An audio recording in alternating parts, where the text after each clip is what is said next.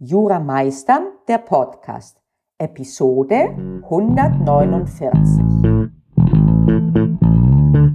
Einen wunderschönen guten Morgen. Die heutige Podcast-Folge ist inspiriert von einer Meldung, die ich gelesen habe über den Tennisspieler Zverev, der nach einer langen Verletzungsphase wieder zurückfindet ins Wettkampftraining und dafür einen Coach hat einfliegen lassen, der das mit ihm macht, was dieser konkrete Coach Neuroathletik nennt.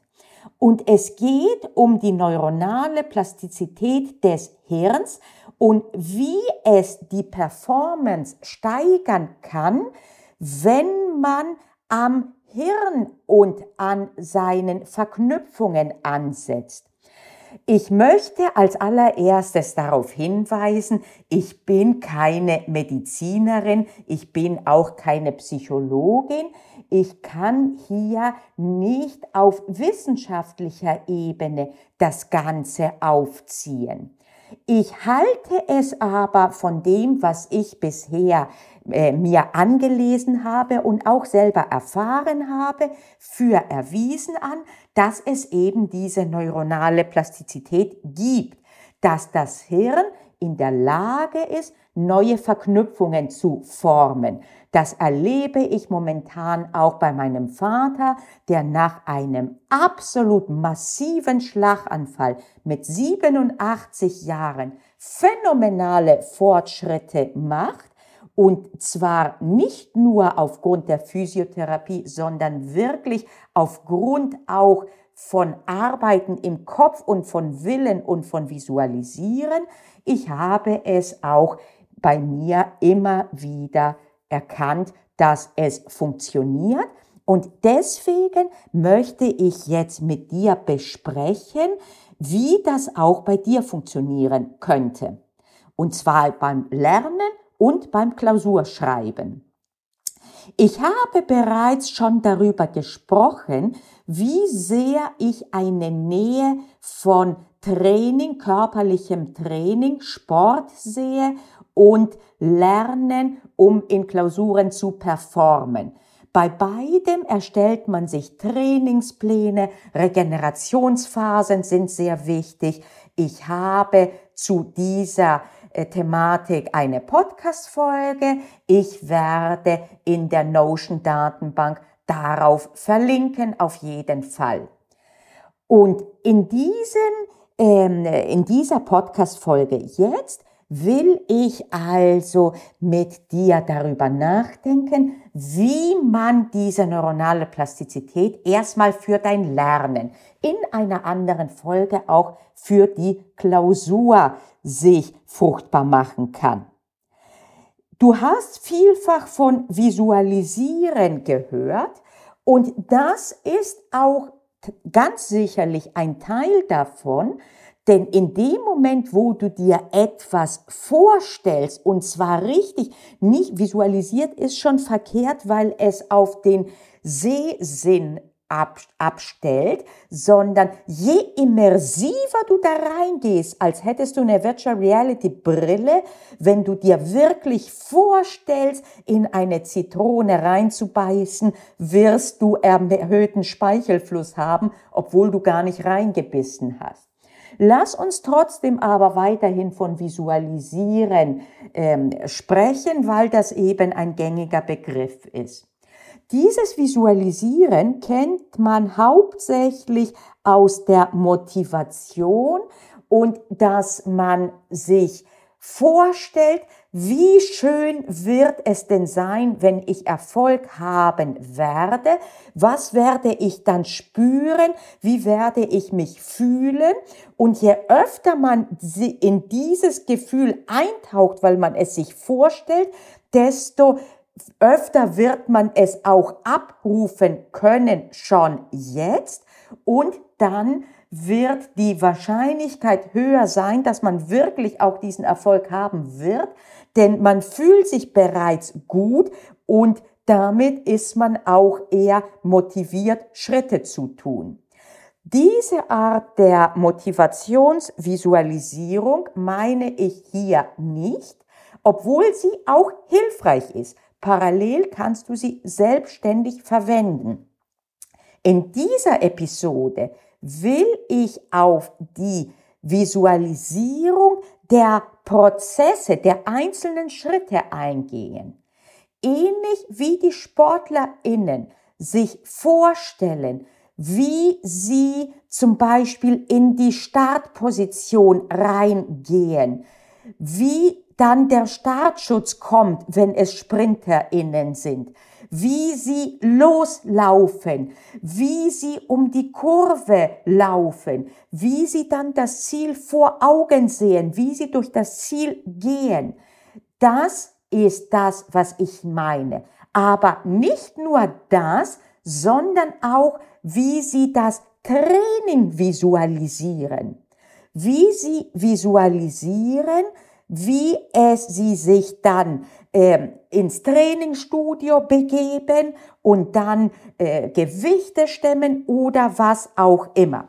Für unsere Zwecke wäre dann der Wettkampf, das Verhalten in der Klausur. Dazu mache ich die kommende Podcast-Folge. Hier wollen wir durchgehen, das Lernen als solches, das Training, wenn du so willst. Und wie würde das ausgehen? Das würde dann so aussehen, dass du dich hinsetzt und richtig so immersiv wie möglich dir den Lernalltag vorstellst. Und zwar am besten so, wie du ihn gern hättest. Du siehst, wie du an deinen Schreibtisch gehst. Du siehst, wie du dich an den Schreibtisch setzt. Und jetzt kommt es. Du siehst das nicht nur als Chaka, die Welt ist durch die rosarote Brille wunderbar, sondern du siehst auch die Situation, dass du auf einmal dich nicht konzentrieren kannst oder gar von Anfang an dich nicht konzentrieren kannst. Du gehst sämtliche Konstellationen deines Lernens durch und du siehst dich, wie du darauf reagierst, und zwar im Sinne eines Trainings. Du siehst, wie du dich nicht mehr konzentrieren kannst. Du siehst, wie du den Impuls hast, jetzt auf Instagram oder wo auch immer zu scrollen. Oder wo du den Impuls hast, aufzustehen.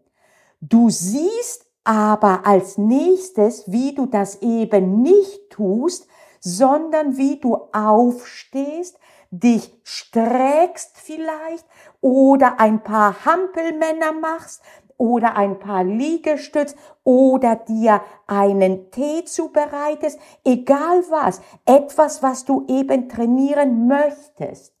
Du siehst, wie du dir vielleicht den Wecker stellst, falls du die Pomodoro-Technik benutzt. Du siehst, wie er klingelt und wie du, wenn das ein Problem ist bei dir, doch nicht zurück willst an den, deinen Schreibtisch. Du siehst aber auch, wie du es tust. Und hier kannst du gern verquicken auch ein schönes Gefühl, ein motivierendes. Du siehst, wie du dir kurz auf die Schultern klopfst und sagst, das finde ich jetzt aber gut, dass ich das gemacht habe. Das habe ich gut gemacht. Und du siehst dann den nächsten Schritt. Wie das genau bei dir aussehen wird, das kannst nur du erkennen und das wird sich im Laufe der Zeit auch verändern. Denn du wirst je bewusster du lernst, auch immer mehr erkennen, wie du dein Lernergebnis und deinen Lernprozess für dich verbessern und optimieren kannst. Und kleiner Spoiler, meistens wird das auch darin aussehen, dass du Dinge vereinfachst und auslässt. Aber das entwickelt sich alles.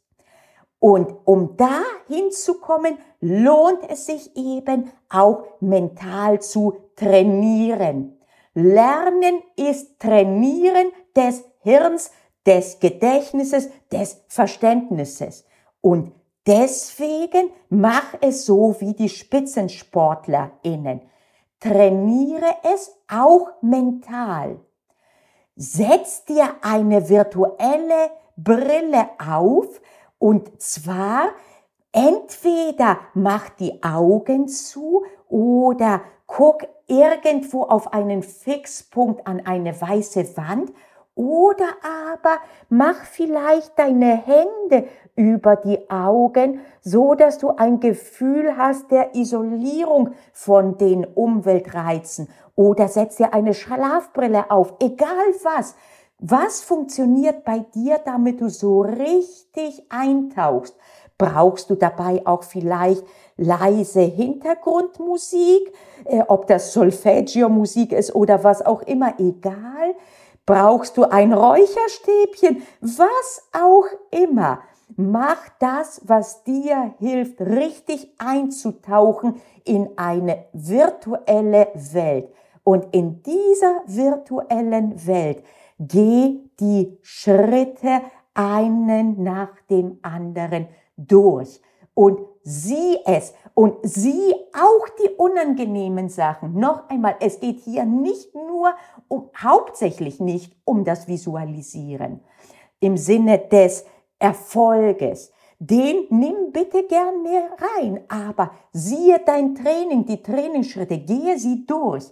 Ich habe gelesen, ich weiß nicht, ob das stimmt, dass äh, SportlerInnen, die visualisieren, wie sie trainieren, tatsächlich einen gewissen Muskelzuwachs haben sollen, obwohl sie die Muskeln gar nicht bewegt haben, sondern nur mental.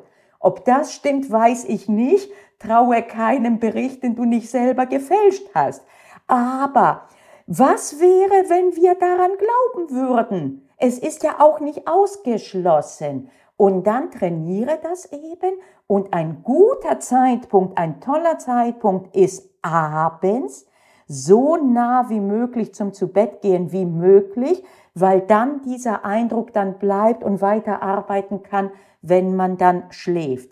Der zweite gute Zeitpunkt ist morgens, bevor man an den Tag reingeht. Visualisiere dein Lernen, deine Schritte, auch und gerade die, die dir bisher Schwierigkeiten gemacht haben und die unangenehmen und sieh, wie du durch sie gehst und wie du mit ihnen dann gehst. Inklusive Nachbereitung. Sieh, wie du dich fragst am Ende des Tages, was weiß ich denn heute, was ich gestern noch nicht gewusst hatte. Auch dazu habe ich eine Folge. Auch die werde ich in der Notion Datenbank, die für alle frei zugänglich ist, verlinken.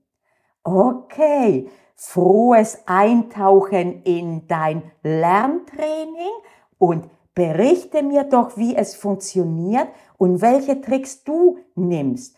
Und ich werde auch gern, wenn du willst, mit Namen, wenn du willst, selbstverständlich ohne Namen. Es wurde mir berichtet, das werde ich auch gern darüber berichten, denn dann können auch andere von dir Ideen kriegen, wie das denn aussehen könnte. Sieh es spielerisch, sieh es nicht verbissen. Und ich bin wirklich gespannt über dein Feedback. In diesem Sinne Danke fürs Zuhören und bis zur nächsten Folge, wo ich das Eintauchen in die Klausur mit dir mental durchgehen werde. Bis zur nächsten Woche.